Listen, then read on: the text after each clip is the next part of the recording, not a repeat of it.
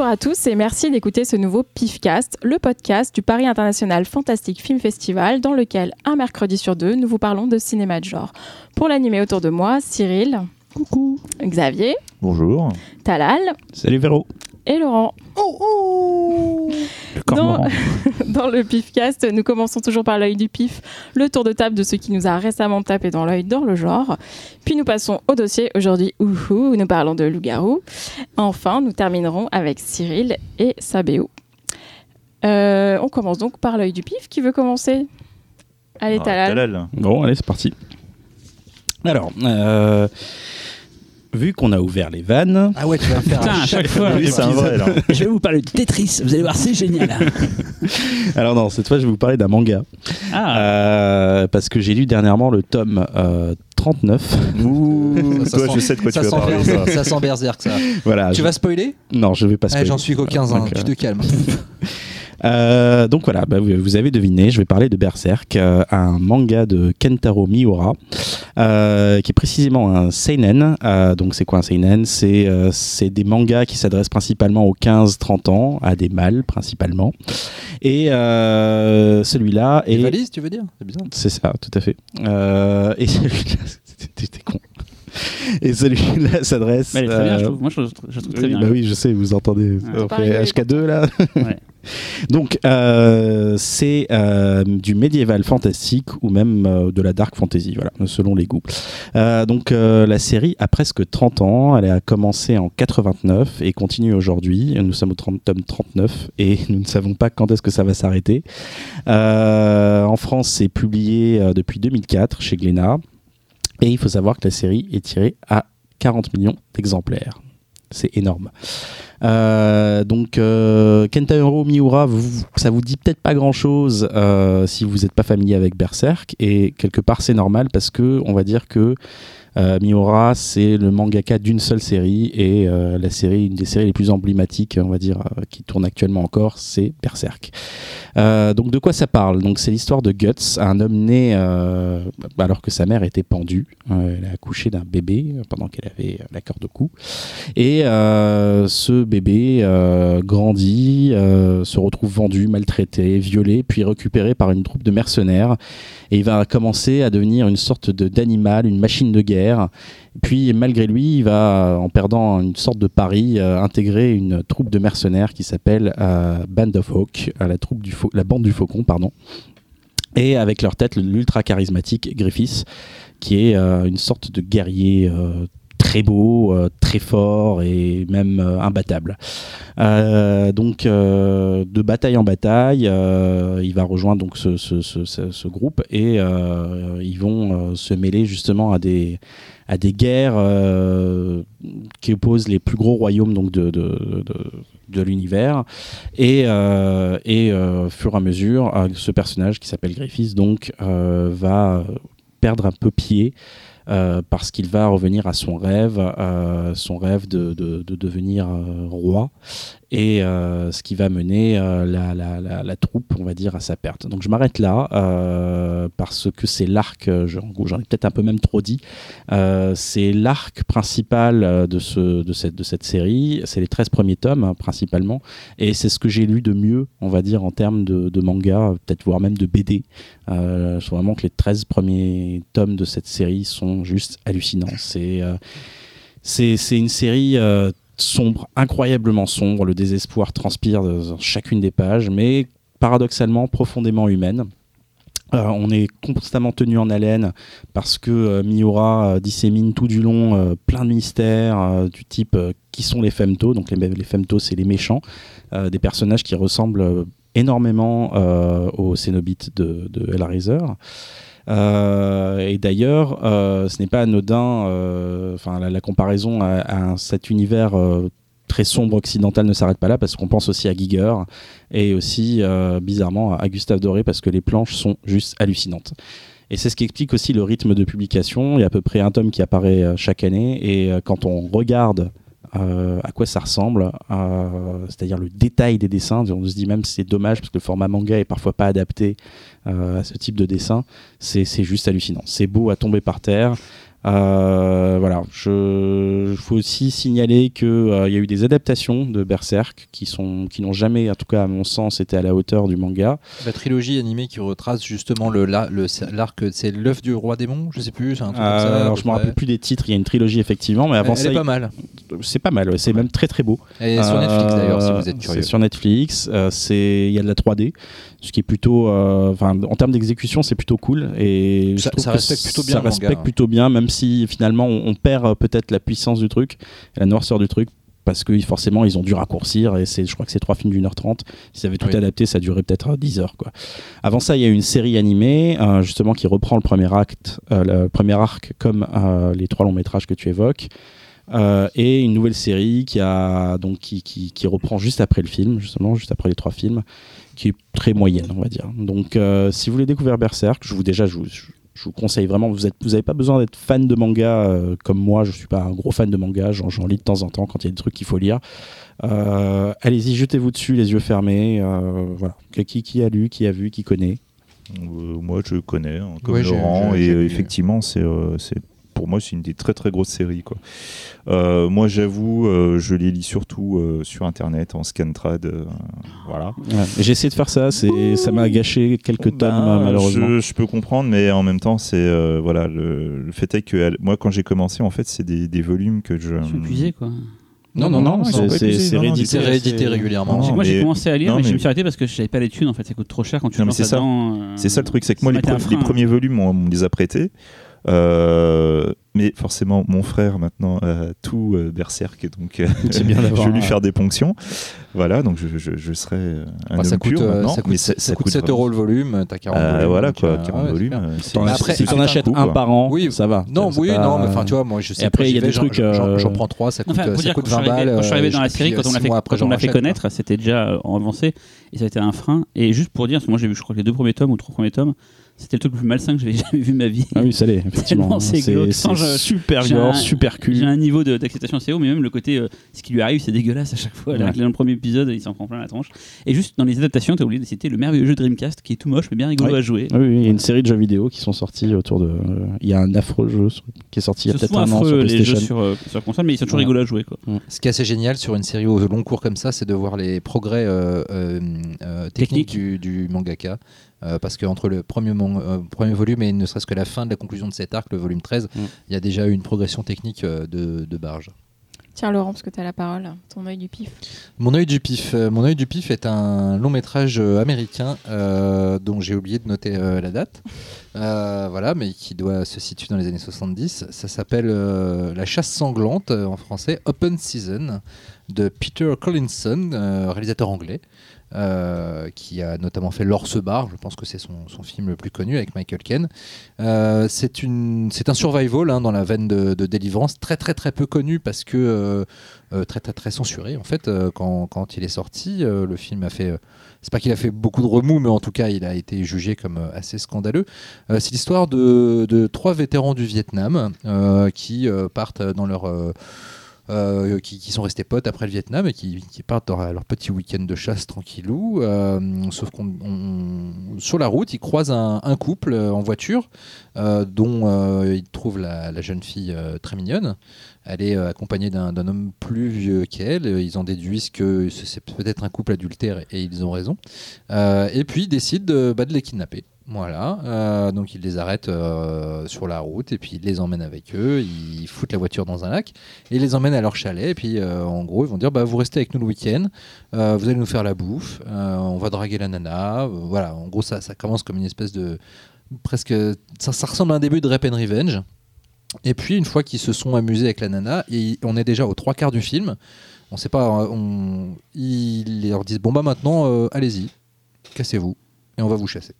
Et puis euh, le, reste du film est une chasse à l'homme euh, dans la forêt. Euh, donc c'est, je vous, je vous cache pas que c'est assez sombre parce que en fait on, franchit à chaque fois une étape dans l'horreur.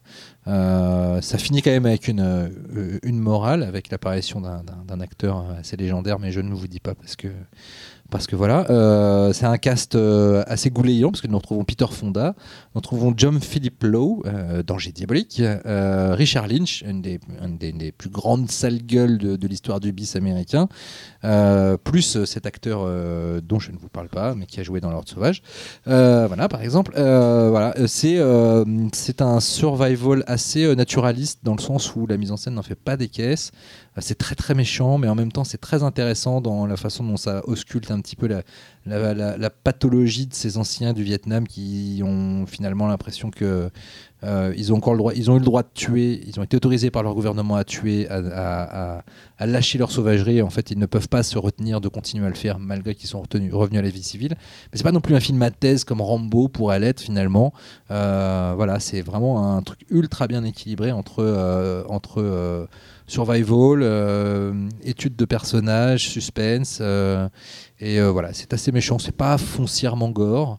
Euh, c'est assez éprouvant pour les nerfs parce que c'est ré- assez réaliste du coup, et c'est invisible. Voilà, Euh, ce n'est pas ressorti en DVD à, ma connaissance. Il y, a- une VHS qui traîne, et le film a été censuré en plus pas mal. Il y a notamment trois fins différentes selon les pays où il est sorti. La, dernière scène a été coupée plus ou moins tôt pour enlever ou rajouter de l'ambiguïté morale au film. Mais voilà, je ne vous en dis pas plus. Voilà, quelqu'un a vu ce film, euh, Xavier connais la réputation, moi moi. je l'avais vu, ouais, mais euh, voilà, j'avoue que j'en ai assez peu de souvenirs. Et c'est c'est marrant, mais je me souviens surtout de Richard Lynch dedans. Oui, bah, C'est- voilà. finalement c'est peut-être euh, à l'époque où le film est sorti, c'était peut-être l'acteur le moins connu, mais c'est Ouais, celui ouais. qui. oui, voilà. Bah, c'est Richard Lynch. Si vous connaissez pas Richard Lynch, Richard Lynch c'est un acteur qui, et quand il a commencé, il- c'était un petit acteur euh, paumé euh, et, et qui chopait beaucoup de LSD et qui un jour en pleine crise de, de, de- de montée euh, hallucinogène en LSD s'est dit bah tiens si je m'enflammais dans Central Park et donc il s'est foutu le feu à Il s'est lui-même. immolé par le feu. ouais. Voilà, euh, il s'est immolé, c'est le terme que je cherchais sans le trouver. Et, euh, et il a été sauvé. Et après, il a dit bah, Je vais peut-être arrêter mes conneries. Et puis je vais. Et, mais avec la gueule qu'il avait chopée à cause de ce qui s'est fait, il était devenu un bad guy rêvé. Donc il a été révélé dans l'épouvantail euh, avec, euh, avec Gene Hackman et Al Pacino. Il joue l'homme qui viole Al Pacino euh, en prison. Et puis euh, il est surtout connu pour euh, son rôle dans God Told Me To, euh, dont on a parlé dans le PIFCA spécial Larry Cohen. puisqu'il joue le, le messie extraterrestre du film de Larry Cohen. Euh, Meurtre sous contrôle, voilà. Eh bien, moi, j'ai vu un film euh, avant-hier euh, que vous avez tous Je vu. suis curieux de savoir les films de Ah ouais, Véronique. tu vas pas être déçu. Ah. Non, non, mais c'est un film que n'est j'avais jamais déçu avec Véro. que, que j'avais vu euh, il y a longtemps. C'est MAL Mutant Aquatique en liberté. Ah, j'adore ce film. Merci, Mal. merci, merci, Mal. merci. Mal. Génial. Euh, donc, euh, puis, bah, le titre original, c'est Deep Star 6, euh, parce que, spoiler alerte, il n'y a pas de mutant aquatique hein, quand même. Mais il est en On s'en fout. Donc il est pas en liberté. Si, si, par contre. Euh, donc, c'est un film de 1989 de Sean S. Cunningham, Cunningham. Cunningham 13. qu'on connaît voilà, pour avoir réalisé. Et produit euh, House aussi. Et produit euh, La dernière maison sur la gauche. Et donc euh, le, le pitch rapidement, c'est une base sous-marine euh, dans laquelle ils font des expérimentations nucléaires, je crois. Euh, et en fait, euh, ils font, euh, ils font s'effondrer euh, une grotte euh, et à partir de là, il- la base est attaquée par une énorme créature. Euh, en fait, le film a quand même une très mauvaise réputation. Euh, je- j'en avais aucun souvenir. Je l'avais vu il y a longtemps. J'en avais aucun souvenir. Je me dis quand même, euh, je vais le revoir parce que je sais que Xavier l'aime beaucoup. Donc, euh, Ah, vu son engouement quand t'as dit ça, oui. ça, ouais. tu vois, c'est il- fou, Xavier. C'est-à-dire que quand elle rentre chez elle le soir, elle dit Je vais regarder ce film parce que je sais que Xavier l'aime. Ah, c'est beau. Ah, tu C'est beau. Non, qu'on a parlé de Deep, on a parlé de Deep Rising, ça donnait envie de voir ce film. Deep Rising. Un cri dans l'océan. C'est parce qu'on a parlé de ça, du coup, Ah, tu dis, oui. tiens, euh, c'est pour moi en fait que t'as. Ah, ok, Vous Vous pas, battez, pas, les gars. Euh, Il y en aura pour tout le monde. Euh, non, mais en le revoyant, du coup, je trouve quand même pas si mauvais. Et je trouve qu'il y a quand même vraiment le charme des films de série B euh, de, cette époque-là, fin des années 80. euh, et, mais alors, déjà, première chose, je trouve que le film commence exactement comme Dagon. Euh, C'est-à-dire euh, le film que j'avais sélectionné quand on a fait le podcast numéro 33 sur Stuart Gordon. C'est précis. À quelle minute Euh, et donc, en fait, c'est un gars qui rêve de, de fond sous-marin et qui se réveille au lit avec sa copine. Bon, ça m'a frappé quand, j'ai- quand le film a commencé. Je me suis dit, putain, c'est le début de Dagon, c'est ouf, quoi. Non? Bon, bref, ça. non, non, si, si, si, si. ça fait un bide là. Non, mais non, non. Euh, Oui, et, euh, Mais sinon, quand même, il faut quand même euh, rappeler que pendant une heure du film, on parle beaucoup d'ingénierie, de, de stabilisateur, de raccordement de câbles, de machin. Euh, Enfin, c'est assez précis, quoi. Il est où le mutant aquatique en liberté quoi? C'est un peu le Bah, message à caractère Mais par contre, ouais, c'est un peu ça. Et en fait, quand même, au bout d'une heure, la, la bestiole apparaît. Et là, par contre, elle est vraiment superbe. Et euh, ça vaut vraiment le coup d'œil. Euh, le film est bien, il passe super bien. Euh, J'étais fatiguée, je me suis pas endormie. Euh, Enfin, voyez-le quoi. Ça fait partie de ces, de ces séries B américaines glorieuses. euh, euh, qui, qui étaient, Oui, en fait, qui à l'époque étaient considérés comme des mauvais films. Mais quand tu regardes ce qu'est la série B américaine Ah maintenant, oui. en C'est fait, ça. c'est ça. On Mais a c'est- revu euh, nos, mais, nos- mais c'est la pellicule en fait à l'époque. Ça donnait quand même plus de cachet, je trouve, qu'un truc vidéo a- tourné dégueulasse et tout. Ouais, et- déjà Non, oui, il y avait plus de moyens. Surtout, puis- c'était pas n'importe qui qui pouvait tourner en pellicule, donc il fallait quand même un peu avoir de moyens. Alors que maintenant, n'importe qui peut te faire des TV dégueulasses en- avec très peu de moyens, et c'est ça, je trouve, qui a beaucoup fait le- à l'époque, il faisait le- la bascule en fait. euh. Non, mais quand même. Enfin, les, les- les personnages sont quand même pas mal. Il y a des femmes fortes. Youhou Mais c'est marrant, Et- je le voyais toujours en vidéoclub ce film à l'époque, et vu la réputation, je le louais jamais en fait. Mais la jaquette donnait vachement envie, mais je les prenais pas parce que et le titre aussi. Et euh, là, je regrette maintenant du coup avec ton. Mais ce qui est Non, marrant aussi de, regarder dans ce film, c'est les problèmes d'échelle quand même. euh, Parce qu'en gros. euh, S'en fout. Des fois, la- la- des fois, il y a genre il y a 20 Il y a cm d'eau des fois, il y a et, et Oui, après ça, quand la ouais. bestiole sort, elle fait genre 4 mètres de haut, t'es là, what? Donc euh, bon bref, ça c'est marrant. Xavier, t'as vu quoi toi? Ah bah écoute, euh, moi ça a été, euh, moi je, je vais relever un peu le niveau, même si Mutant Aquatique en liberté c'est génial quoi.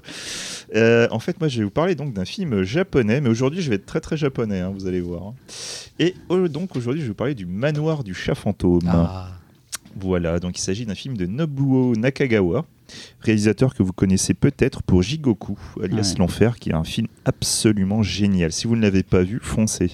Et, euh, et Histoire de fantôme japonais. Histoire de fantôme japonais, tout à fait. Euh, donc en fait le manoir du chat fantôme euh, personnellement je ne l'avais pas vu voilà c'était euh, c'était justement un des un, un Des classiques, euh, ouais cla- enfin Classique c'est- pour nous. hein. ouais voilà ta- voilà. C'est pas à toi. Non, mais c'est pas. Ouais, on va dire on va dire c'est- on euh, va dire que c'est un peu ma shame list à moi Voilà. voilà exactement pour reprendre un terme devenu célèbre dans par cette Talal. émission Merci Talal. Merci pour. Et, euh, et donc du coup c'est un film que j'attendais euh, impatiemment et euh, que j'avais loupé. euh, Je crois qu'il a été, euh, je crois qu'il a été passé à la Maison du Japon. euh, Ils avaient fait un rétrospective euh, cinéma fantôme japonais. Euh, alors déjà en fait quand j'ai- enfin pu voir le film j'étais assez étonné de la durée ce qui m'a inquiété un peu parce que le film dure 69 minutes Ah, c'est bien ça. Je ça allait dire 69 heures. Ça, c'est bien ça. Et du coup, je me suis dit, Hum, c'est c'est un petit peu bizarre. euh, bon, bref. Donc, euh, bon, bah, du coup, j'ai commencé le film. euh, Et il était fini. donc, film, euh, le, film, le film en noir et blanc. Euh, un peu bleuté quand même. Et euh, donc, on va suivre un couple dont la femme euh, a une maladie, elle a la tuberculose. Et donc, ils vont décider d'emménager dans une maison plus proche de la nature où il y a un me- meilleur air. Et en fait, c'est Mon voisin Totoro, en fait. Ouais, un peu, voilà. Et en fait, le- le- la demeure est réputée comme étant hantée. Dès que le couple va arriver pour visiter la demeure, la femme va déjà commencer à voir une, une vieille dame dans les parages. Mais quand elle prévient, euh, quand elle prévient les, personnes avec qui elle est que ah tiens mais il y a déjà quelqu'un ici, évidemment la, vieille femme a disparu. Et finalement donc ils vont euh, ils vont acheter la baraque, ils vont vivre dedans et tout. Et petit à petit on va revoir cette vieille dame qui va revenir, se rapprocher de plus en plus. Et finalement elle va très régulièrement tenter de tuer la femme sans qu'on comprenne pourquoi. Au fur et à mesure où le film va avancer, la résolution est peut-être dans un événement passé. Donc le film en fait se situe sur deux temporalités. Donc en noir et blanc, c'est le présent, et la partie dans le passé où on retrouve vraiment euh, l'imagerie euh, du réalisateur. Elle par contre est en couleur. Euh, on retrouve à nouveau le sens du cadrage du réel qui est juste mais et franchement avec un tel niveau de maîtrise. Mais les Japonais à cette époque-là, c'était juste les meilleurs. non mais voilà quoi, le mec à un moment il arrive à te faire un plan mais magnifiquement cadré avec un miroir qui est en train de se balancer comme ça, c'est vraiment mais c'est super. Et je dois avouer qu'en fait le, film te tient pas mal en haleine parce que tu as vraiment beaucoup de mal à comprendre pourquoi cette vieille dame continue constamment à vouloir tuer cette femme quoi, c'est c'est assez incompréhensible. Je dois avouer que la résolution m'a un peu laissé sur ma faim. Et euh, comme il s'agit d'un Kaida Neiga, donc un film de fantôme japonais, on se base vraiment en fait sur un, sur un type de fantôme euh, très classique du répertoire euh, japonais et qui, je dois l'avouer, n'étant pas japonais, me fait un peu moins d'effet. Voilà, donc il s'agit d'un fantôme chat en l'occurrence. Et ça inclut la gestuelle. Sauf que le fantôme est joué par une vieille dame. Donc autant vous dire que ça fonctionnait pas trop. Ils ont fait miaou. Voilà, un peu, ouais. Entre autres. Mais aussi en se léchant la main et machin. Enfin, Elle bon, va dans la bref, euh, ou pas Elle va chier dans un bac Non. non, non, non. Donc euh, voilà, enfin du coup j'étais content de voir en fait euh, ce truc, euh, ce truc un petit peu rare, un petit peu sympa, mais j'ai pas retrouvé, euh, j'ai pas retrouvé La le de niveau, l'enfer, hein. euh, voilà, de, j'ai pas retrouvé le niveau de Jigoku de Histoire de fantôme japonais.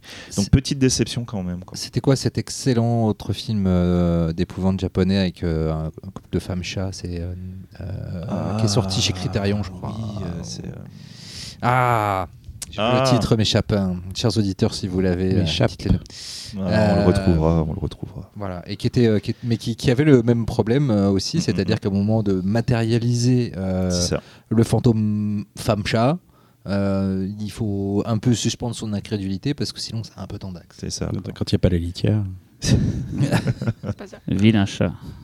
Mais bon, voilà, enfin, en gros, quand, quand je regarde un film avec des yokai, euh, dès qu'il s'agit de la, le- le la- la film série de- des yokai Monster, tu retrouves vraiment un visuel qui te. Ils sont cool les yokai de toute façon. Voilà, Mais c'est des, des- cool. c'est des- c'est des marionnettes donc. euh, Voilà, ça ils passe. sont cool, mais quand tu arrives sur des, des personnalisations comme hein, le, le- le chat fantôme, Parce qu'il des déguisements, c'est un déguisement en fait. L'autre c'est des, c'est des ça, de tout de suite ça passe moins bien. Vraiment, Laurent a trouvé, enfin le Véronique a trouvé le film. The Black Cat Kuroneko, Ah, oui, réalisé oui, par oui, Kaneto oui. Shindo, Kuroneko, oui, oui, oui, oui, euh, tout à fait, oui. immense réalisateur aussi, Ouais, ouais. notamment de L'île nue. Voilà, donc euh, voilà, petite déception pour ceux qui ne l'auraient pas vu, euh, bah euh, voilà, restez plutôt sur Jigoku, euh, histoire de fantôme japonais. Mais il me semble que c'est celui-là, donc il y avait une scène entière justement euh, à l'expo du Quai Branly. euh, De les- Jigoku à mon avis, ouais. Jigoku, Ouais, ouais. Jigoku, Jigoku, c'est c'est incroyable l'imagerie qu'il y a à l'intérieur. manière, je, je- je- comme, comme dans l'émission sur HK, je fais un nouvel appel au. J'en profite, je Ah. glisse fais. Et Je pense qu'il faudrait qu'on fasse une émission Japan Craziness. Moi, je voudrais C'est-à-dire une émission spéciale chat. Aussi, il y a, Ah, mais si plein de très bons films fantastiques sur les chats. Non, non, mais voilà, il y a, il y a- Oui, il y a- il y a une- il y a- il y a tout un vivier de, de, de- de films japonais de, des années, de la fin des années 60, du début des années 70, qui sont juste des trucs complètement starbés, qui étaient visuellement à se taper le cul par terre tellement c'était beau, Mm, mm. et, euh, et qui étaient politiquement ultra chargés. The Boy Who Stole the. Sun, je le prends. Euh, le, le- le couvent de la bête sacrée, enfin j'en passe Ah oui, des meilleurs. euh, Aosu. pff, bref. Ouais. Et il y aurait, il y aurait de quoi se, se faire plaisir. Donc euh, voilà, on va vous concocter, on va vous concocter, concocter, bordel, ça. Cyril. Alors, comme on a Avec dit qu'on pouvait ouvrir les vannes, euh, je vais vous sortir ma bite. Non, je, non, je casse ça pour plus tard. Ça va faire un Euh, jeu de plateau. donc. Pour la cinquantième, non, non plus. Ça reste un film en fait, mais pas un film fantastique. À la base, je vais prévu de vous Hein parler, parler du dernier film que j'avais vu. Non, non, non, non. On donc, ouvre t'as les pas vannes compris les sur- règles. On ouvre les vannes sur les Attendez. trucs fantastiques. Ce- Elles sont Laissez-le pas- parler, on après. finir. J'allais vous parler d'un film que j'adore et que j'ai vu- j'ai revu récemment et ça tombait bien, c'est L'œil du pif, ce qui était Amy d'État. Euh, alors, ça n'a totalement rien à voir avec ce qu'on fait d'habitude et je vois que tout le monde fait la gueule autour de la table. Mais ça tombe Je bien, me casse. C'est pas le film dont je vais vous parler maintenant. Ouf. Ah, tu- on avait J'adore ce film parce que j'ai vu mon premier claquage de beignet de l'année et c'est, alors j'essaie de le dire comme il faut, Sicario, la guerre des cartels, alias Sicario, Dave the Soldado. C'est pas fantastique. C'est fantastique, mais on a ouvert les vannes. Non, non, on a ouvert les vannes à, des, à ce Non. qui- du fantastique, Donc, mais qui n'est pas Dans cinéma. d'autres d'autres objets culturels. Niquez-vous, Non, c'est niquez-vous, n'importe ça pas quoi. été Fais dit. ce que tu veux parce que t'es Attendez, le boss, c'est moi qui pas juste. décide. C'est moi qui décide. Ah, je c'est lui toi la dis boss. d'y aller continuer. Oh là là, le favoritisme. Mais c'est un film fantastique. Non, ça aurait été drôle, ça aurait été drôle, il aurait été dans la mer, Alors, il saurait pas quoi raconter sur C'est un film qui peut être parfois à la limite du, de l'abstraction vague. On laisse-le en parler, on va voir. Ah, c'est un réalisateur qui a un lien avec le fantastique, Oui. par son papa. Euh, oui, qui est surtout pour, connu pour ses Les westerns. westerns, mais bon. Oui, donc non, toujours pas. Non, essaye encore. Autant le premier sorti en 2015 avait été réalisé Josh par, Brolin euh, a, a fait par du fantastique. deux- Le papa de Josh Brolin a par fait du Denis. Villeneuve, laissez-moi finir, par, c'est Denis Villeneuve, donc Sicario, le premier Sicario qu'on avait euh, Qui beaucoup encensé à l'époque, une tuerie. qui est un très très bon film effectivement. Euh, la suite est réalisée donc par Stefano Solima, qui est donc le fils de Sergio Solima. Stefano Solima, c'est son troisième film, il avait fait euh, Acab avant, All Cop Are Bastard en 2012, et je vous le conseille, très- le très très beau Subura en 2015, vraiment euh, Je confirme. un film mortel Ouais. qui a eu droit d'ailleurs après une série télé qui est sur Netflix, mais le film d'origine est vraiment top. Euh, le point commun entre les deux films, euh, donc c'est pas le réalisateur, c'est le scénariste, c'est, donc Taylor Sheridan. Euh, alors ce que je ne sais pas, c'est que Taylor Sheridan était acteur dans la série Son of Anarchy. Bon, je, ne suis pas cette série, donc je ne savais pas du tout ça. Mais il a scénarisé euh, donc le premier Sicario, Command Sharia, et il a fait son premier film en tant que réalisateur récemment avec Wind River, qui apparemment est mortel. hein. Pas vu. Pas vu Mortel, Mais c'est River, vraiment mortel. Et- mais c'est et, un euh, très bon euh, scénariste. C'est aussi lui qui a fait la saison 1 de Gomorrah. Oui, c'est vrai. Qui a fait ça. Alors, je tiens juste à rétablir une légende sur Taylor Sheridan. Euh, Wind River n'est pas son premier film. Il a signé un torture porn tout pourri alors, pas foufou quand même, euh, dans les débuts des années 2000, milieu des années 2000, qu'il a fait enlever de sa filmographie Ah ouais officielle. Voilà, je- Qui s'appelle comment? Je ne sais plus. Bon. Voilà, mais. Checker. Mais il est plus dans sa filmographie, je sais plus comment tu le si, si, trouves. si, il est sur, sur IMDb, ils l'ont laissé justement. Donc le point commun entre, euh, entre euh, donc, euh, les deux films, euh, outre euh, le nom du film, c'est le- les acteurs en fait. Ben Del Toro et Josh Brolin en fait, qui, sont, qui reprennent euh, chacun leur rôle respectif.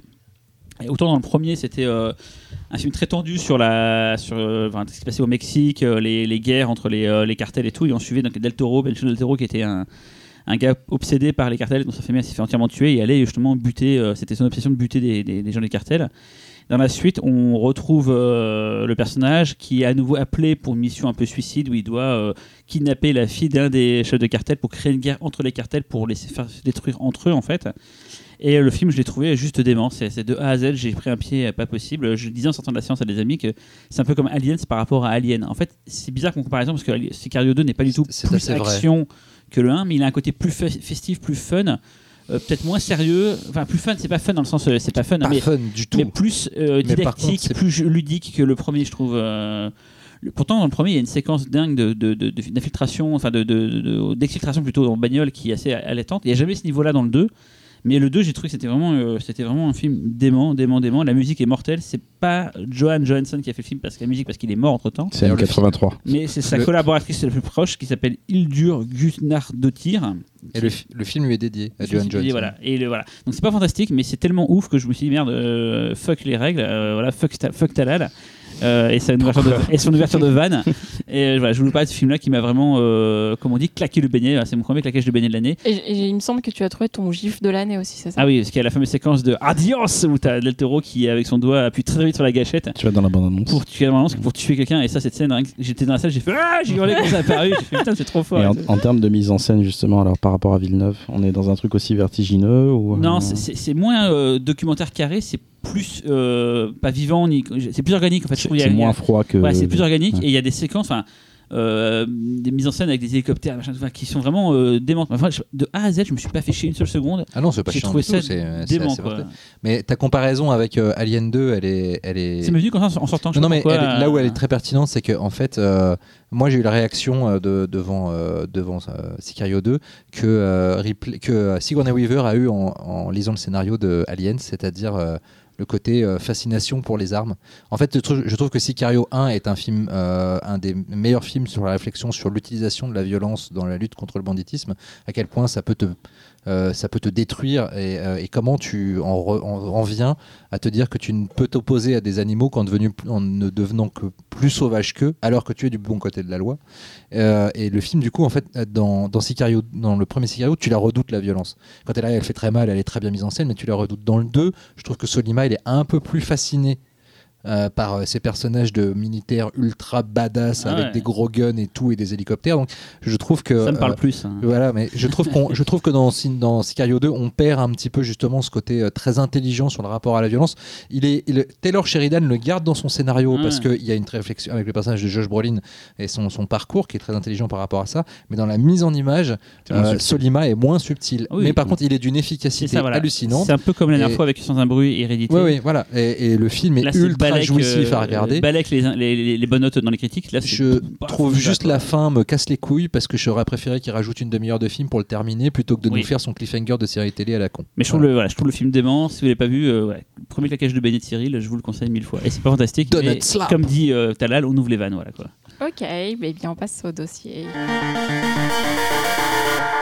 Aujourd'hui, nous avons choisi de parler d'une créature poilue, nuisible et qui sort nue à chaque pleine lune. Non, je ne parle pas de Laurent, mais bien du loup-garou. Voici donc notre sélection de 5 films qui vont vous faire hurler de plaisir.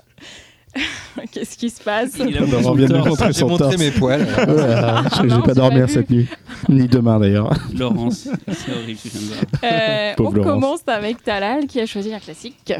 Oui, alors j'ai choisi un classique. euh, donc non, ce n'est pas le loup-garou d'Universal. Euh, c'est Hurlement de Joe Dante. Donc euh, un film qui date de 81, euh, qui a été montré pour la première fois au monde au Festival d'Avoriaz. Et, c'est l'adaptation d'un bouquin, je crois, qui porte le même nom. Et, et j'ai découvert quelque chose, c'est qu'au scénario, c'était John Sayles.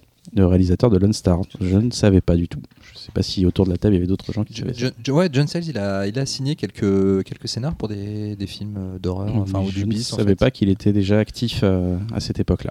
Bref, donc euh, techniquement c'est le euh, troisième film de Joe Dante euh, après Movie Orgy et Hollywood Boulevard, mais aussi ce que je ne savais pas, c'est que ces deux films étaient des co-réalisations. En fait, c'est son second film après Piranha qu'il avait réalisé en 78 et euh, juste avant le très connu Gremlins qui date de 84. Euh, donc, euh, Joe Dante fait ce film avec John Ora, son fidèle chef opérateur qui l'accompagnera pratiquement toute sa carrière. Et ça se ressent d'ailleurs, on voit un peu la patine, on va dire, qui, qui, portera, on va dire, toute sa filmographie. Et Hurlement, c'est le premier film d'une malheureuse saga euh, qui comportera huit films, qui finira même dans un, avec un truc euh, qui ressemble un peu à une sorte de Twilight euh, sous acide, tout pourri, que je n'ai pas vu. hein, C'est une des rares franchises où dès le 2, tu passes de l'excellence au What C'est lequel le, fucking- le, le nanar, c'est le 2 ou le 3 le C'est le nanar. Ah, Le c'est deux. C'est- Je crois qu'ils sont tous aussi mauvais les uns que les autres. a Genre, tu les as vus, euh, Xavier Mm, Ouais, mais il y, en a- il y en a un qui est vraiment bien et c'est le 7. C'est celui avec euh, Bruce Payne qui est un mélange entre euh, Hurlement et Frix. Et celui-là, vraiment, il est bien. Quoi. J'ai pas vu celui-là, tiens, tu Ah non, vraiment, je vous jure, regardez-le, il est super. Donc on fera une spéciale euh, hurlement. Faut avoir vu les six, Sept. faut avoir les six- faut avoir les Les six huit premiers films. pour les. Oh non, du tout, hein, rien à voir. pas, hein, d'accord. non. Euh, donc de quoi ça parle Euh, Ça commence avec euh, une journaliste. Cyril, arrête de me jeter des trucs. Qu'est-ce que c'est? Euh, Une journaliste, une animatrice télé euh, qui est incarnée par Dee Wallace, la maman de E.T., euh, qui se retrouve traquée par un tueur en série. C'est un début assez bizarre. J'y reviendrai très très rapidement. En tout cas, bizarre dans la filmo de, Joe Dante. Donc, traumatisé par cet événement, un psychiatre, son psychiatre, qui est incarné par Patrick McKee, qui est donc très connu parce qu'il incarnait. Alors, j'ai oublié son nom dans Chapeau John. John Steele, merci, dans Chapeau blanc et bottes de cuir. Donc son, son psy va lui proposer d'aller euh, se reconstituer euh, avec ses autres patients euh, dans une campagne un peu éloignée. dans un lieu qui s'appelle La Colonie. Donc elle y va avec son mari, mais là-bas il y a pas mal d'événements étranges qui s'y passent, notamment les gens sont un peu chelous, et elle va finalement se retrouver dans une colonie de loups-garous. Voilà, Loup garou de loups-garous. pour les détectives privés. euh, non, Je me suis dit que c'était cool de dire loup-garou, je sais pas pourquoi. Euh, donc euh, voilà, c'est une sorte de relecture du mythe de- du loup-garou, parce que cette fois-ci, ils peuvent se transformer en journée et à volonté. Et c'était un peu la volonté euh, de, ce- de ce réal et de pas mal de films de cette époque-là, des années 80, où euh, finalement euh, pas mal de mythes étaient revisités, comme par exemple le vampire. Euh, je pense à Vampire, vous avez dit Vampire de Tom Holland, où on, redéfinissait un peu les règles, on dépoussiérait un peu euh, justement bah, les mythes de, les Universal Monsters de l'époque. Euh, donc, ce que je disais tout à l'heure, c'est qu'effectivement, le, film s'ouvre sur une scène particulièrement sombre. C'est même le film peut-être le plus sombre et le plus sexué de la carrière de Joe Dante. Euh, ça, commence dans les rues interlopes euh, de Los Angeles et euh, même où l'héroïne se retrouve face à un- dans un sex shop face à un film porno. Euh, je crois qu'on n'a jamais vu de téton euh, ailleurs dans, dans un autre film de Joe Dante. teutons, on en a vu, mais pas les tétons. Non, non plus, ni des tétons. Ah non, pas, pas chez Joe Dante. Donc euh, la communauté, justement, donc la colonie où, est, où va cette journaliste est un peu décrite comme une secte. Et je sais pas pourquoi j'ai pensé à Wickerman, bien sûr sans la force euh, de, de Wickerman dans la description de la secte.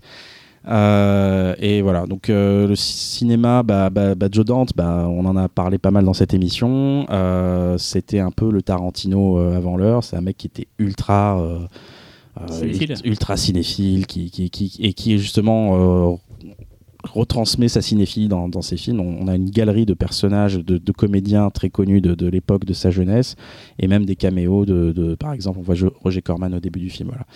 Donc c'est comme aussi ses autres films, c'est un film euh, éminemment punk, euh, et parce qu'ici on a un- une grosse critique du monde de la télévision.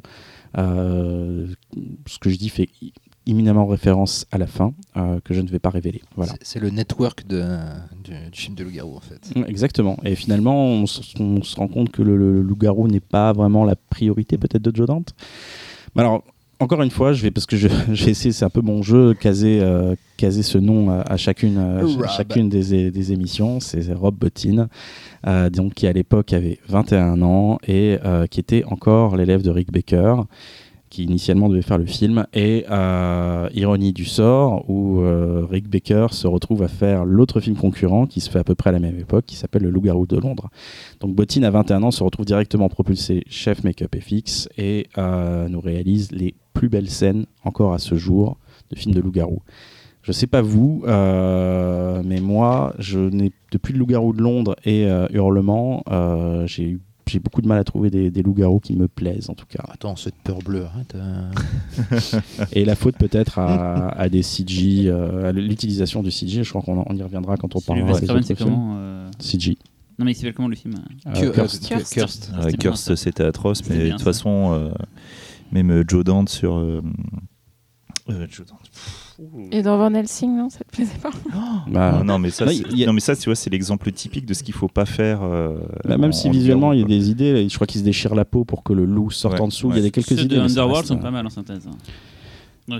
On sort tous les bons films. non, en plus, c'est vrai, je pense dans les souvenirs, ils sont plutôt pas mal en fait. Les transformations C'est sont plutôt bien faites, tu sais, C'est- en temps réel et tout. euh. c'est la tragédie aussi du, du- Enfin, vous parlerez de vos films, mais je pense que c'est la tragédie du, du- du film de loup-garou. C'est que depuis ces deux films-là, on n'en a, on en a pas un seul qui arrivait à, à- à leur cheville. Quoi. Je- Si, il y en a Et quelques-uns. Wolf euh, avec euh, Jack Nicholson. Bah, les Gin- Non. on on a déjà parlé dans cette émission. Ginger Snaps, je pense que ça reste. euh, Ouais, Bah, en fait, Je sais pas, Ginger je- Snaps, c'est le, le- le- le film qui est vraiment bien. Après, Le Loup-garou euh, me Je fait le trouve assez flippant dans le premier, moi, quand même. Euh, La première transformation. euh, Ouais, mais me fait pas rêver, quoi. Me fait pas rêver. Ah, Faire rêver Xavier. là. Bah ouais, un petit peu. Bah, c'est peut-être aussi le pro- non pitié pitié arrête c'est peut-être aussi ça le problème c'est que les deux gars euh, Baker et Bottin ont mis la barre tellement haute que Mhm. passer derrière surtout qu'avec la technologie qu'on a en plus on pourrait faire hein, des super loups peut-être si on mixait Ouais. les technologies mais, non, euh, mais je crois, que- je crois que vraiment, pour moi, le- les, les derniers loups-garous euh, qui m'ont plu visuellement, euh, c'est Cyril qui va en parler. ah, je t'allais dire c'est Cyril Ah, on en parlait tout à l'heure, pas de spoil. Après, je Voilà. veux pas troller euh, et je trouve les, enfin, je trouve les effets spéciaux super dans Hurlement et tout. Mais en réalité, si on se transformait en loup-garou, je pense pas que ça se passerait comme ça. Oh, oh, oh. Enfin voilà. Discussion Ah. nerds, nerds, nerds, nerds, nerds. Ju- juste il y a une Oui, c'est scène pas comme ça, parce qu'on peut une pas, scène euh, de corps humain. je- une dernière chose sur le Mans j'ai oublié d'en parler il y a cette scène de cul euh, avec cette comédienne je- dont j'ai oublié le nom euh, qui, est, qui est décédée Barbara depuis Streisand. Merci. Mais non, non. non, il y a un Barbara, elle s'appelle Barbara quelque chose. Il y a un Barbara dans son nom. Euh, Barbara, Barbara. un. Euh, donc c'est une scène de cul qui, où les, de les, deux personnages, elle s'appelle pas Barbara. Belinda peut-être. Elle est Dieu Donc-. Pendant qu'ils font l'amour, ils se transforment en loup. Et c'est magnifique. C'est beau, ça nous a la laissé sans voix. euh, Et Hurlement, c'est un, c'est un- Oui, comme tu l'as dit, hein, euh, il y a euh, deux films et demi de loup-garou. euh, Non, parce que. pff, dans le moderne, mais après là, on, on oublie le, on oublie le loup-garou de l'Universal, on oublie, euh, Oui, oui, oui, on, oui, on non, oublie le, depuis. voilà, on oublie le- depuis. euh, la nuit du loup-garou, Terence Fisher, euh, voilà, mais, euh, mais c'est vrai que dans le loup-garou, on va dire moderne, euh, à part ces deux films-là, il n'y a pas eu grand-chose, sauf euh, celui dont je vais parler. Et Et le grand- tien alors justement, Laurent. Ah là là Où là est-ce qu'il se situe Alors les auditeurs, préparez-vous. voilà, on- moi je suis, je suis parti à l'opposé du spectre de Talal, c'est-à-dire que je me suis dit qu'est-ce que quel film de loup-garou improbable pourrait sortir Non, en fait, c'est justement c'est comme en fait la filmographie du film de loup-garou est dominée par une poignée de films. euh, j'ai eu envie de moi-même de me, dire, de me lancer un défi en me disant euh, est-ce que euh, il y a tellement de, films bis euh, qui existent et que euh, qu'on balaye d'un revers de main en se disant c'est- du trash, c'est du lisse. Et en fait, plein de ces films ont, un intérêt. Euh, et je suis donc allé euh, dénicher un, film réalisé par un grand réalisateur du bis italien, un, monsieur qui aime le cinéma noble. D'ailleurs, je vais vous citer certains films de sa filmographie La vie sexuelle dans une prison de femmes, Prostituzione, Les déportés de la section spéciale SS. Ah, cool, exploitation. Il est cool. À 16 ans dans l'enfer d'Amsterdam, Ah, les bien. nuits chaudes de Cléopâtre. Donc on sait qu'on tient un client, euh, Rino Di Silvestro. Quelqu'un qui voyage, je dirais non. Voilà. Euh, donc il y a euh, donc, Oubliez les Fellini, machin et tout. Voilà. hein, vous avez Voilà, du, là, du là, vrai là, on parle de euh, vrai ah, cinéma. qui a, qui a œuvré dans le, dans le bis crapoteux euh, euh, Rital euh, et qui, a pataugé dedans avec beaucoup de délices visiblement. Il est auteur du scénario de ce film qui s'appelle donc La Louve sanguinaire. Euh, il est co-auteur même du scénario avec un acteur qui s'appelle Howard Ross. Ah, euh, tu- À deux pour faire ça. qui joue dans le film, qui joue le, le cascadeur dont tombe amoureux, amoureuse euh, l'héroïne. Euh, cascadeur très rigolo parce qu'il y a des scènes géniales. Oui.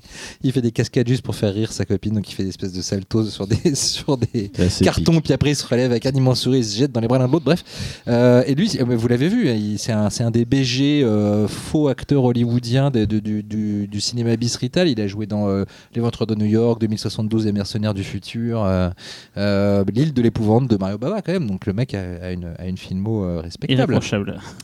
Ça parle de quoi? Ça parle d'une jeune femme euh, euh, qui a des soucis parce qu'elle s'est fait violer quand elle était jeune. Il n'y a elle pas n'a- que des soucis. Elle a des gros Elle a seins aussi des problèmes. euh, Euh, et euh, elle Ah, s'est fait, violer quand elle était jeune et elle en, elle en a gardé un traumatisme euh, profond parce qu'en plus je crois que c'était un viol euh, groupé donc euh, c'est encore pire puisqu'il était bref je m'enfonce et euh, je vais dire Il y a la gradation des viols par Laurent. voilà, Ah, les viols acceptables, il y a le viol groupé qui est un peu moins cool quand même. Hein euh. voilà je, je me suis rendu compte que je, je, n'allais pas dans la bonne direction et donc voilà elle a donc on n'a rien dit quoi. Rappelez-vous, il y a 3-4 émissions quand Laurent parlait des pédophiles. Ouais. c'était pas moi les pédophiles Non, enchaîne. Véro c'était Véro On va se prendre un scud, genre ah, l'apologie du viol. Et, donc voilà, euh, elle a beaucoup de mal dans ses rapports, euh, dans son rapport à son propre corps et son rapport aux hommes.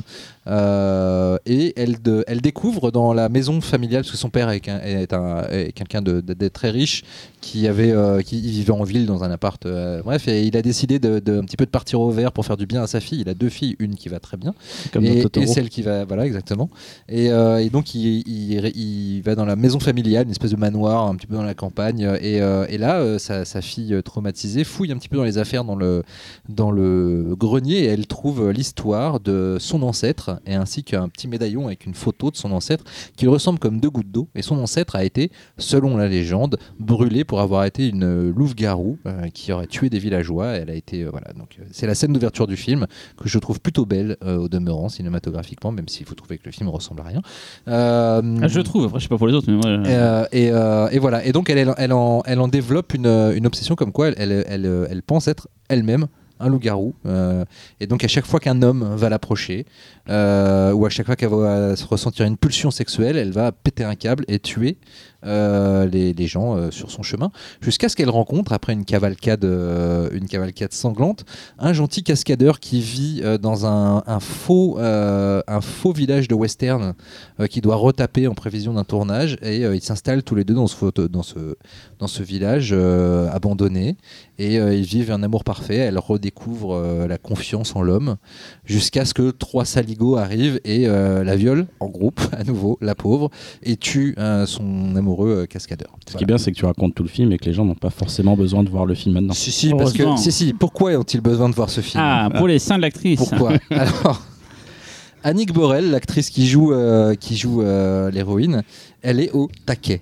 Non mais alors, elle a, une, Le elle a, paquet. elle, elle a, elle a une physique, elle a un physique, elle a, elle a une, une, une, euh, une présence mammaire assez impressionnante. C'est Appelons, mignon. appelons un chat un chat. en revanche, non, mais- Véronique, tu ne dis rien, on est entre couilles là, tu nous laisses tranquille deux secondes. Je suis sans voix en Voilà, fait. ouais. Mais honnêtement, et là bon, c'est c'est les deux arbres, Ambiance vestiaire là. c'est les deux arbres qui cachent la forêt, je trouve, parce que Oh, oh, oh.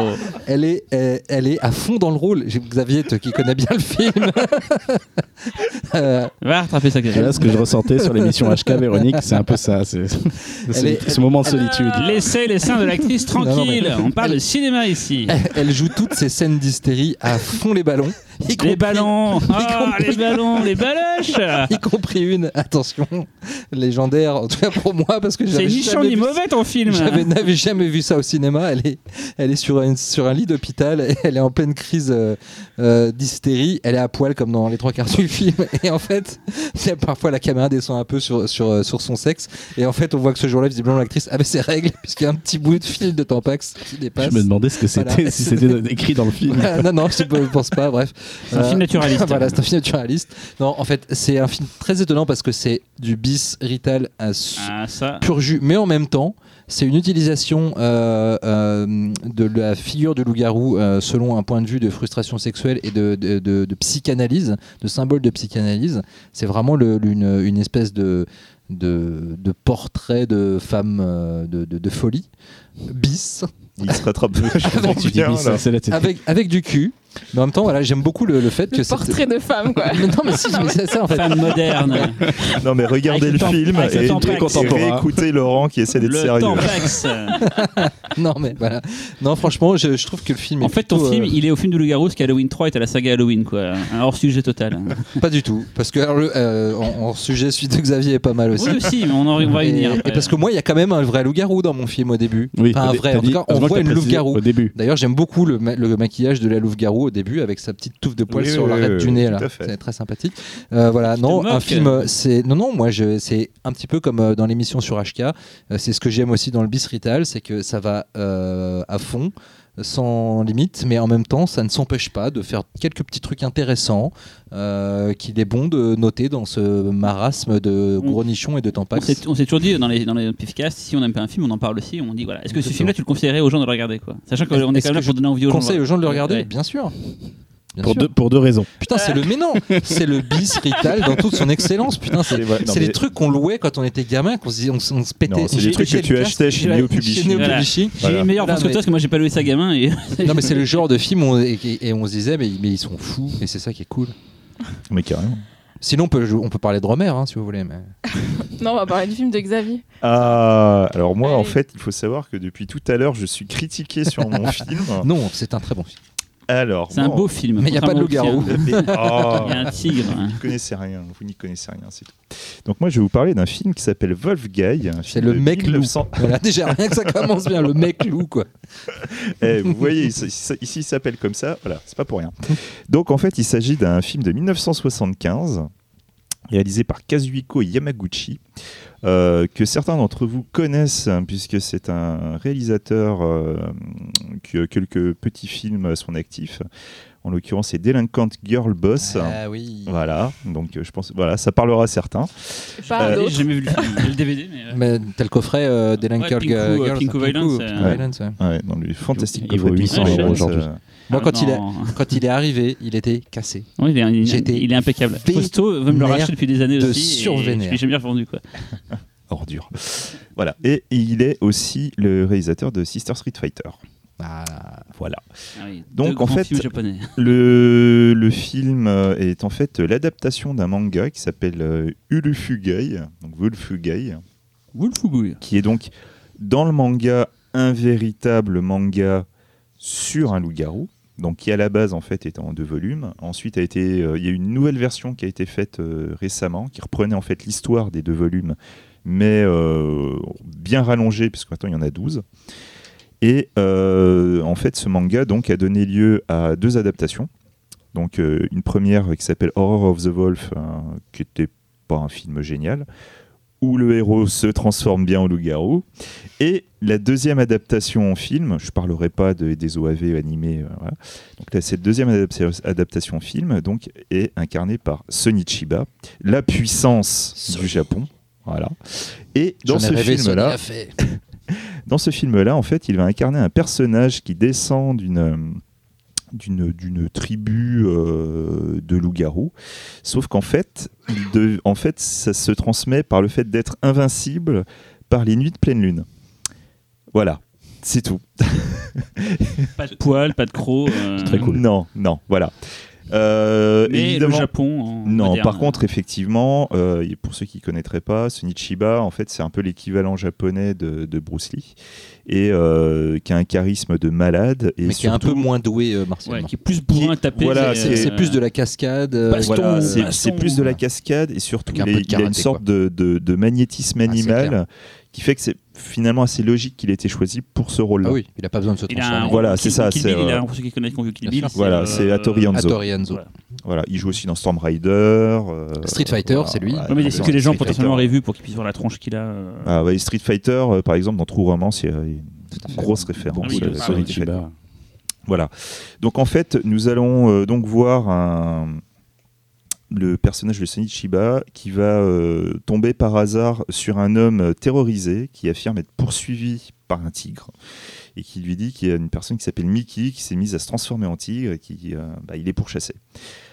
Finalement, il essaie de le raisonner, mais ça ne va pas fonctionner. L'homme va s'enfuir et en essayant de le rattraper, en fait, il va découvrir que l'homme se fait limite dépecer sans qu'il n'y ait aucune personne à côté. C'est totalement euh, fantomatique. Donc forcément, Et c'est bien Goras. il c'est bien Goras. Là, là, on pourrait même penser un peu à Story of Ricky pour ceux qui connaissent. Et suite à ça, sa curiosité, parce que soyons très honnêtes, en dehors de la curiosité, il n'a aucune raison de faire ce qu'il fait. Mais il est quoi Il est flic? Et On sait pas trop. tu fait. sais pas trop Ouais, hein. est, euh, s'il est journaliste C'est un voyou, ou détecteur privé. euh, Je enfin, pense qu'il est plus détective privé. ouais. Tu- tu- en fait, c'est jamais vraiment dit. Et euh, C'est un guy, quoi. C'est un mec. Si j'ai l'air très hésitant en vous parlant de ce film, c'est pour une raison très simple, c'est qu'il m'est impossible de vous résumer correctement ce film, qui part dans à peu près tous les sens, puisque c'est d'un côté un peu un film d'horreur, c'est aussi un petit peu un karaté movie, tout Un Yakuza en- Eiga aussi. hein. un Yakuza Eiga, tout en étant un film d'horreur, Avec tout un petit peu de en- sexe. ouais, avec un petit côté un peu la James Bond à un moment. Euh, comment vous dire, c'est D'ailleurs, non, il y a un loup-garou dans le film. oui, presque, hein. Il a des gros sourcils, hein. Oui, en fait, euh, oui, à un moment il y a un. C'est Helmut Kohl, il a parlé. Ouais, mais non, en fait, on va pas révéler le pourquoi Voilà, parce que ouais, tu es obligé de dire d'autres Ouais, trucs. ouais, euh, voilà. Donc en fait, ce Nichiba, Oui, il y a un côté film d'espionnage. ah, totalement, totalement. Et euh, la référence à James Bond est aussi pour son rapport aux femmes, puisque comme dans ce pifcast, nous aimons les femmes énormément. Faut savoir que On aime les Nous femmes, aimons les on femmes aime les femmes en groupe. En groupe, on les aime. Nous aimons- aimons les femmes énormes. euh, on aime tout le monde. ouais, sauf que là, en fait, ce Nichiba, à chaque fois qu'il va rencontrer une on femme, on il va coucher des avec. auditeurs, hein, sur- des auditrices. Il va coucher avec, mais genre, euh, il les rencontre et genre cinq minutes après, emballer ses pesées, ça y est, ils sont dans le lit, quoi. Donc, C'est- euh, Ah, donc c'est la science-fiction en fait. Ah oui, total. hein, c'est euh, bon. L'homme est est un loup pour les femmes. Non, après, moi, en fait, si, si j'ai si décidé de parler du film, c'est en fait très exactement pour la même raison que Laurent. Être hors sujet. Non, c'est pas pour être hors sujet, parce que le film n'est en de- fait pas hors sujet. C'est qu'en fait, euh, c'est un. À la base, quand moi j'avais commencé à parler de, de- de- du sujet loup-garou, je voulais vraiment parler du loup-garou euh, dans le genre figure, une figure vraiment limite mal aimée, euh, mal exploitée, parce que tu as un noyau dur de, de classiques tellement classiques que finalement tous les films paraissent fades à côté. Sauf certains, genre euh, les Ginger Snaps, mais parce qu'ils ont une particularité, plus des films psychologiques, ou, euh, ou euh, je vais dire Wolfen, mais c'est pas, Ouais, vraiment, pas un film de voilà, loup-garou. c'est pas vraiment ça. Un film de loup. Voilà. Mais voilà, c'est toujours dans le, dans, dans, dans, le fait d'être autre qu'ils arrivent à se distinguer. Donc finalement, tu te dis, bah voilà, autant partir vraiment dans le côté autre. Et moi, voilà, du coup, je me suis dit, je vais vraiment partir dans le bis, vraiment une, une adaptation de manga avec une grande figure euh, de- du bis japonais pour finalement arriver à un film complètement décomplexé. Quoi. C'est, euh, Surtout qu'en plus, c'est euh, comme on disait tout à l'heure, le- les Japonais de l'époque, euh, en matière voilà, de c'est mise en scène, c'était c'était quelque chose. T'as une sorte, enfin tout le film, tout le film est quand même plutôt bien filmé en scope et tout. Caméra à musique- l'épaule, ça ressemble un peu du Fukasaku parfois d'ailleurs. Ah, carrément, euh, ouais. carrément. Et, euh, et euh, la musique, euh, la musique du film, pareil, est super. quoi. C'est une sorte de, de jazz funky et tout, tout le long du film. Enfin, c'est vraiment super. Contrairement au film de Laurent, là, c'est la, la manière, enfin, la manière de faire japonaise, quoi. Le, Ouais, le- ouais, le ouais. scope, euh, Bah, moi, c'était une, la- pho- une photo. Moi, c'était la manière de film Rital, euh, Rital bis. balèque et tout, Voilà. quoi. Là, en fait, c'est le, le- pour Laurent, c'est plus du, du, du Rital bis. On est vraiment dans, dans, dans le dernier degré de voilà. l'exploitation. Euh, moi, dans le mien, c'est vraiment une volonté de- limite de faire plusieurs films dans un film pour essayer de rameuter le plus de monde possible. Rameuter, le loup. Ah ouais, on, voilà, est- on tu est, vois, on est hein, raccord, pas en fait. mal, hein. Et euh, voilà, après, le film, effectivement, c'est un peu n'importe quoi. C'est très difficile à vous résumer, tellement c'est ça part dans des directions vraiment étranges. Je vous garantis que quand vous aurez vu le film, rigolos. entre le début et la fin, vous allez vous dire, mais qu'est-ce qui s'est passé quoi? Les flashbacks quand il est enfant et tout. Mais- Le truc, c'est que tu as une énergie, quoi. Tu as vraiment un clair. truc qui est. Si t'accroches, tu vas aller jusqu'au bout, tu vas pas te poser de questions, et vraiment, tu vas ressortir en disant, j'ai vu un truc vraiment bizarroïde, mais putain, c'était sympa, quoi. Voilà. Ça vous laisse en voix. ouais, c'est à Véronique. hein, de... Véronique Euh, moi, oui. Mais toi, moi. tu- justement, tu vas nous parler d'un des récents films de Oui, tu veux loup-garou parler pour est- moi ou je peux y aller Oh, a- wow, wow, wow, wow, mansplaining. qui a... C'est clair, non mais. Hop, qui, qui s'est emparé du genre pour en faire. Mais arrête, mais il est Je fais chiant. exprès Ah, mais il fait bien. J'ai fait mon Jean-Claude. Euh, C'est son thème, il a des poils euh, partout. C'est clair. Euh, donc je vais parler des bonnes manières. C'est un film euh, qui est sorti cette année au cinéma le 21 mars euh, et qui sortira en DVD le 4 septembre, donc euh, dans pas longtemps. Euh, réalisé par euh, Juliana Rojas et Marco Dutra. Euh, et c'est un film brésilien. Donc ça change. hein. On est, on est cosmopolite aujourd'hui. hein. Donc le pitch, c'est Clara qui passe un entretien d'embauche avec Anna, qui est une riche jeune femme enceinte jusqu'au cou et qui cherche justement quelqu'un pour être la nounou de son futur bébé. Euh, alors Clara semble pas être la meilleure euh, candidate, euh, mais en fait elle est quand même choisie et les deux jeunes femmes commencent à cohabiter. Donc Clara s'occupe d'Anna, elle fait à manger, elle emmène faire les courses et en fait elle s'aperçoit que Anna, donc la jeune femme enceinte, a quand même un comportement un peu particulier. Elle est très obsédée par la viande, elle veut manger de la viande, elle se lève la nuit.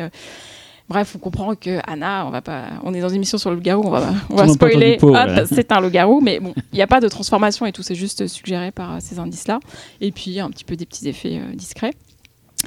Euh, et en fait, leur relation, euh, qui est d'abord un peu de- d'employé et euh, employeur, va un petit peu dériver vers quelque chose d'un peu plus sexuel, jusqu'à l'accouchement d'Anna, où là, le film bascule. Donc, c'est ce qui est très intéressant dans ce film-là, c'est qu'il a vraiment une structure très originale en deux actes. Il y a toute cette première partie qui est très intimiste, où les deux femmes sont dans l'appartement. Euh, C'est, c'est, il y a des couleurs pastel, c'est très beau. C'est une sorte de bulle un peu onirique. Il y a une petite musique.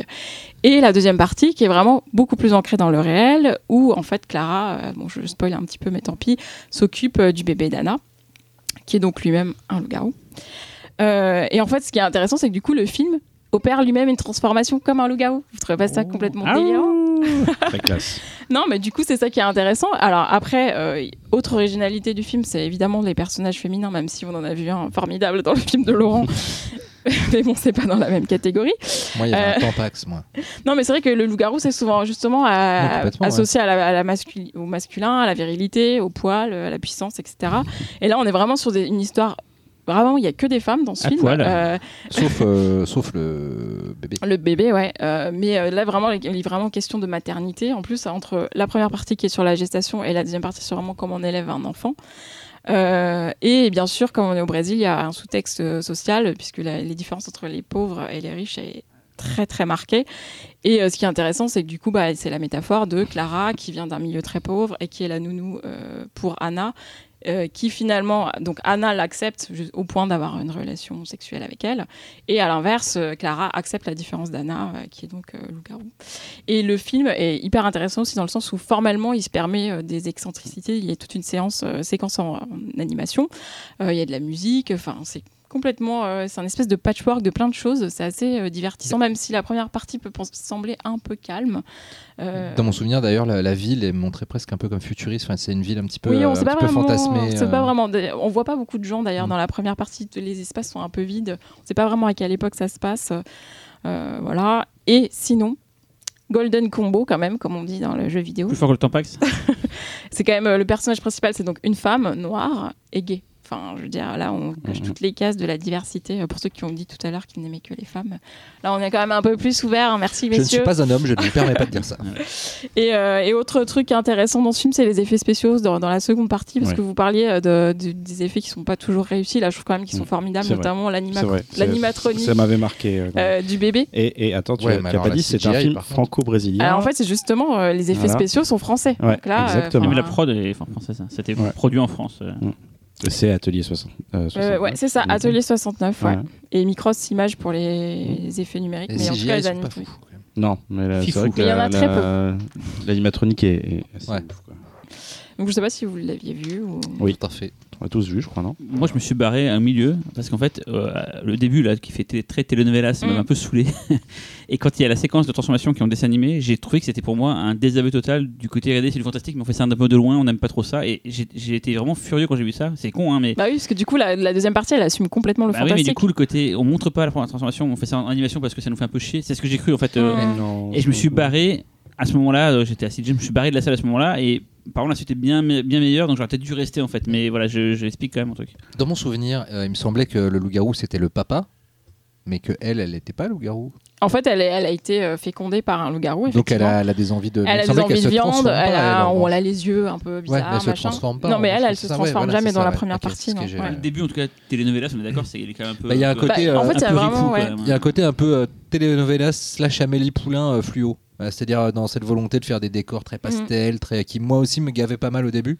Euh, J'avoue que le, le- parce qu'en plus le film dure 2h15, 2h20. Ouais, il est assez ça. long et le film commence vraiment par l'entretien d'embauche de la nounou. Ouais. Il y a quand même plus intéressant Et dans puis en le plus dans cinéma. l'entretien d'embauche, tu, tu vois tout de suite qu'il va y avoir un- un truc de classe sociale et tout. Tu vas avoir le film avec ses gros un, sabots. il y a eu un buzz sur ce film-là, il était montré à Locarno, il y avait vraiment une sorte de buzz, et j'ai l'impression que c'est plus les gens qui n'aimaient pas trop Fantastique qui surkiffaient le film, et c'est ce qui m'a un peu énervé. ouais. Mais c'est con, je lui ai pas laissé sa chance, parce que là, quand tu viens de décrire ce qui se passe après, je me suis dit peut-être que j'aurais peut-être dû rester pour. euh, Mais j'étais vraiment euh, furax, Ah, m'a les- énervé. La Enfin, scène trouve d'accouchement, elle est, elle est ul- Ouais, c'est elle est, elle est vraiment, euh, Ouais. elle est saisissante en fait. Ouais. Tu t'attends pas à ce que le film euh, J'aurais dû vrille rester. comme ça. Après, euh, Mais je- moi, je trouve ça bien parce que justement, ce que je te disais, ce côté de transformation, la Ouais, scène de l'accouchement, ouais, ouais. elle marque vraiment la cassure. Et puis ça la deuxième bascule, partie est euh, jolie, la relation entre les Mm, personnages. Je trouve le film plutôt très intéressant euh, parce qu'il a, il a de vrais partis pris et euh, pour le coup, il ne ressemble à rien. Ouais, non, mais, c'est mais vraiment à rien. Et euh, voilà, je sais pas, effectivement, alors il y a un petit côté euh, qui peut plaire à, peut-être aux bobos, je sais pas, les gens qui sont anti-genre, mais.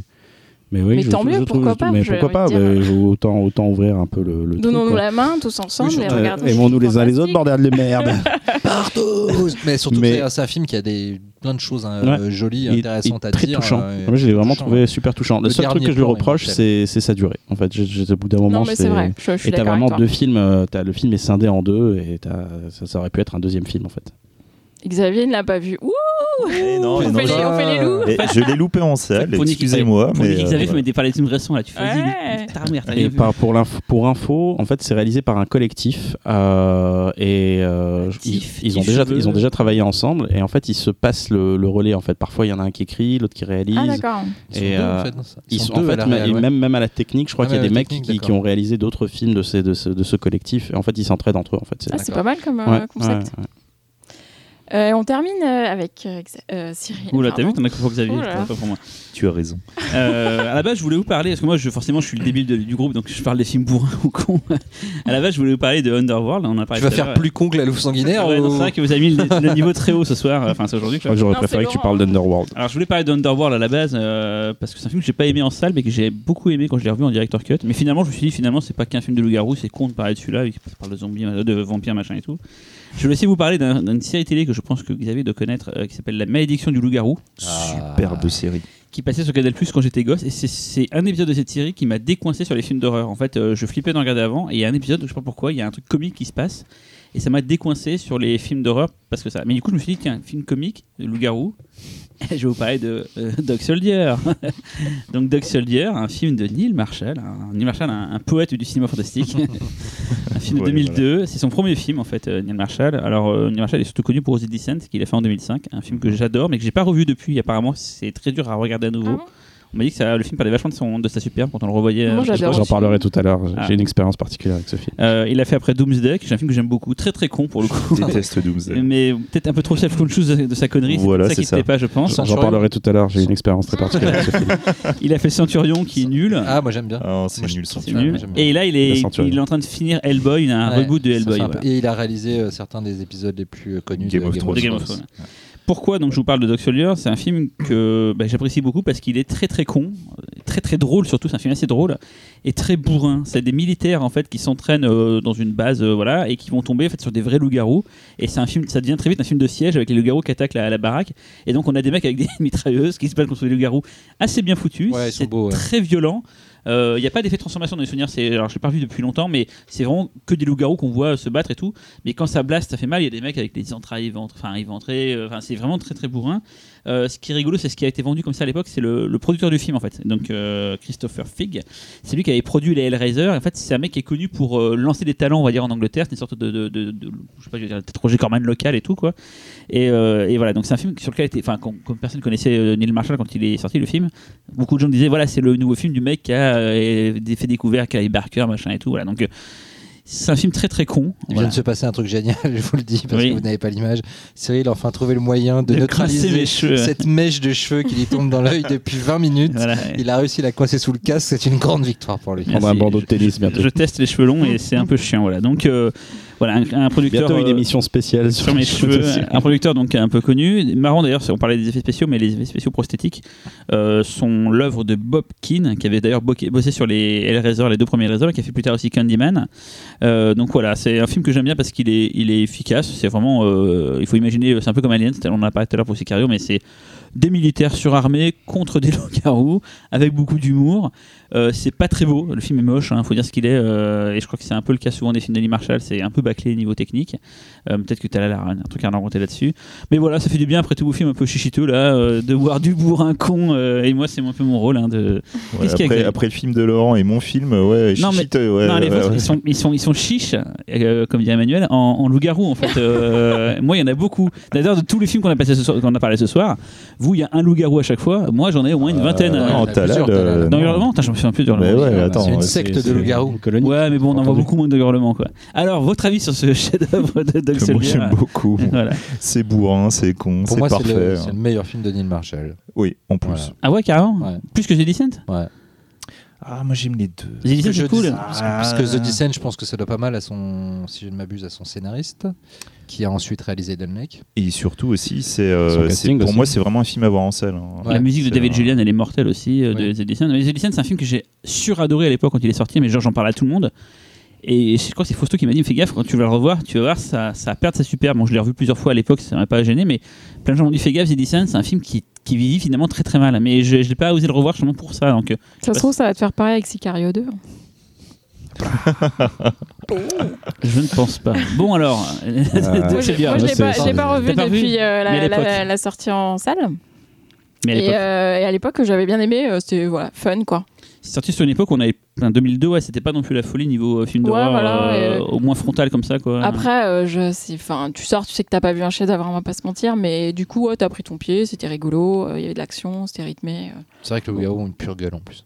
Ouais, ils sont bien vénères et surtout quand ils apparaissent, euh, je me souviens à travers les fenêtres et tout, il y a un côté. euh, Ils sont flippants. Ouais, ils sont flippants, ouais. Mais il y, a- il y a de l'humour tout le long du film. Alors, je me souviens, je, je- désolé, j'ai pas revu le film pour l'émission, mais dans les souvenirs, ça m'avait marqué, c'est que c'était très très drôle en fait. Euh, et j'ai pas rêvé quoi. je m'a- je non. m'attends- je m'attendais Non, il y pas avait- il y avait au des fait que ce passages soit drôles. drôle. ouais. Non. Mais euh, ce, c'est- ce qui est dommage, c'est que je trouve que ce soit pas plus équilibré euh, entre l'humour et l'horreur. C'est-à-dire, c'est soit c'est drôle, soit c'est un film d'horreur. Mais, ah merde, la mâche de Cyril est repartie. Moi, je me souvenais pas que c'était drôle, hein, par contre. tu vois, un film comme Evil Dead, ce que j'adore, c'est que tu sais pas drôle, tu sais c'est pas si tu, tu sais pas si tu dois te trop. marrer devant le premier Evil Dead, le Non, premier. le premier est pas tu- drôle. Ah si. C'est le 2 qui est drôle. Ah non, le premier, Non, le, premier, il y a est des passages drôle. drôles, mais justement, ils mais en fait, tu sais pas si tu dois rire ou pas, et, Ouais, ça crée un truc complètement unique. Et en fait, j'avais juste regretté que dans Dog Soldier, que ce soit soit drôle, ah bon là, ça est, le, gag est fini, allez maintenant on fait un peu d'horreur, voilà.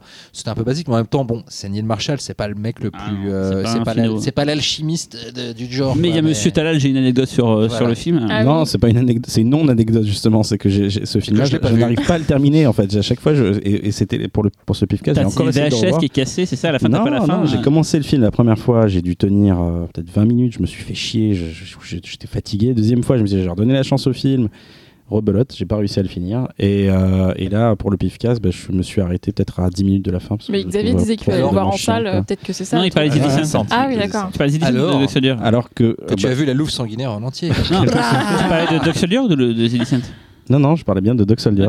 Et j'ai eu la même expérience avec Doomsday. J'ai- C'est un film que je n'arrive pas à terminer. Par Ah, contre, Doomsday, c'est normal. Doomsday, c'est normal. hein. Un Doomsday, c'est bien, mais je comprends ce que tu veux dire. c'est fatigant. non, c'est pas bien. Doomsday, c'est le film où tu as une poursuite euh, post-apocalyptique Avec avec, des véhicules de ouf qui se poursuivent, qui se fond de Frankie Ghost sautent sur une Hollywood. voiture.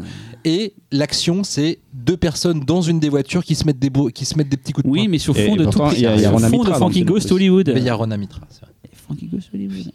Et donc, ouais, non, j'arrive pas à ce film. Je trouve ça très mauvais. Profondément. Par contre, les loups-garous, je les trouve cool, effectivement. ouais.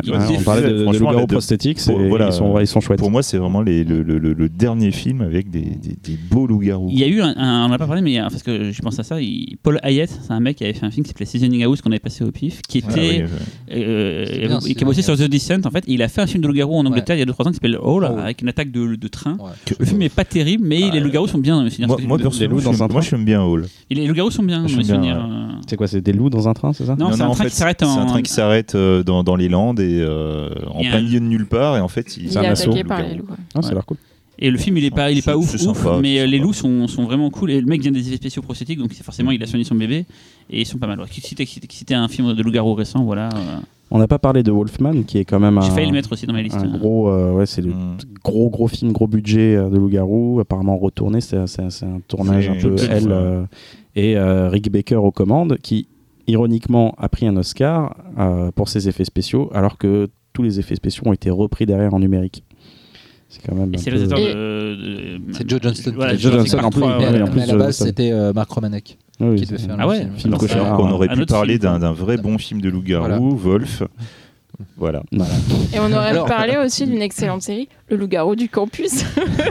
Tu sors, là, je tu sors. Là, là, non, mais regardez, là, je peux pas te non, sauver, là. C'est gentil, regardez. euh, Et on aurait, j'aurais, êtes je- méchant. Regardez, vas-y, parle-nous du loup-garou du non, campus. non. mieux Vas-y, pas. Teen Wolf. Il y a Teen Eh Wolf. ben, non, Il y a non, Monster Squad aussi, si tu veux. est- je crie à la censure car moi je voulais parler de l'anti la louve sanguinaire à la base. J'étais parti pour vous parler de la compagnie des loups. Oui, on t'a dit qu'on en a déjà parlé Mais Pascal comme Logier. le film a déjà été évoqué Oui, dans une émission Bah oui, précédente, je n'ai pas eu le droit de déclamer complètement on mon amour sur ce film qui est un. Bah, je vais vous parler de film Ennemi d'État dans ce cas-là. donc. Du coup, je me suis dit que j'allais prendre un autre film de loup-garou psychanalytique et j'ai pris la louve sanguinaire. Voilà. C'est bien mieux.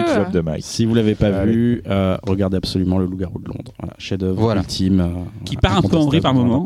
Qui est le est film qu'on n'a pas génial. choisi euh, Oui. parce qu'il est peut-être trop trop évident, évident. ouais. C'est ça, trop Bah, évident. mais en même temps- On aurait pu prendre le loup-garou de Paris aussi. Voilà. Non, ça jamais. Mais ça, non, ouais. Mais si, Anthony Waller, c'était un super. Avec Thierry Lhermitte. hein. C'est qui Qui court.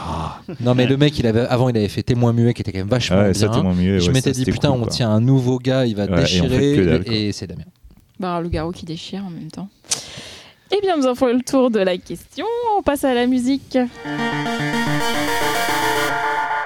Cyril, qu'as-tu choisi? Alors, j'ai voulu faire honneur à nouveau à l'Italie. Je l'avais fait la dernière fois avec euh, Ton V, c'est une porte dont moi seul est la clé. Moi, comme ça, je me suis Ton vie, c'est une porte. Ouais. pour moi, seul. Ouais, la clé, ouais. C'est une porte close. Porte Ah, close, ça, oui, parce que sinon ça n'a pas À l'intérêt. chaque fois, on rajoute un mot. Je vais vous parler d'un film qui s'appelle Une chambre close, non un film qui s'appelle L'été où j'ai grandi de Gabriel Salvatore. Alors Gabriel Salvatore, on le connaît surtout pour son Nirvana, un film de SF qu'il avait fait en Italie avec Christophe Lambert en 97. Super curiosité. ouais. Et là, on va parler donc de ce film-là. Pour une fois, le compositeur, il n'a pas fait grand-chose d'autre, donc c'est pas trop sur lui que je m'attardais. Il s'appelle Ezio Bosso. Euh, il a fait la musique du film. Euh, c'est marrant, parce que le film a un autre nom. Si vous cherchez le film en vidéo, il s'appelle I'm Not Scared, qui est d'ailleurs la traduction anglaise du titre italien qui est euh, Je n'ai pas peur, genre know no pola, je sais pas quoi. Je parle pas italien, donc je vais euh, très mal le dire. Euh, on va écouter le deuxième morceau du film, qui se trouvait dans le, générique du début, qui s'appelle Rumba verso il Bos Buco.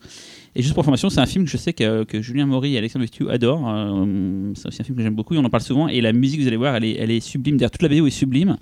Et, pourquoi j'ai choisi ce film-là? Alors, c'est pas un film totalement fantastique. C'est une histoire de, de gamin en fait qui découvre qu'il y a une sorte de monstre dans une dans une sorte de caverne à côté d'une maison. Et en fait, on va découvrir que c'est pas vraiment un monstre, et que c'est autre chose. Et ça part sur un film plus après euh, de mafia, machin et tout. Mais c'est un très très joli film sur l'enfance, sur l'adolescence, sur le sur le. Si vous avez l'occasion de le voir, l'été où j'ai grandi, c'est un très très très beau film. Je l'avais passé à Lyon euh, dans une thématique sur les films sur l'enfance. Ça ressemble un peu. bah, Tu m'en parles comme ça, j'ai l'impression de- d'entendre un peu parler de Sicilian Ghost Story dans le, dans Il y a- le ton. il y a des- fait. il y a des- Il y a- il y a des- il y a des ouais, accointances, il y a des accointances, vraiment. Et je sais que par exemple pour Aux yeux du vivant, euh, Alexandre et Julien, c'était une de leurs inspirations. quoi. C'est un très très beau film, je le conseille vraiment. L'été où j'ai grandi. Et rien que la musique, si vous, vous allez voir, vous allez kiffer la musique et ça vous donnera envie de voir le film, je pense. Eh bien, merci Cyril, merci à tous les quatre. Et on se retrouve dans deux semaines. Au revoir. Voilà. Salut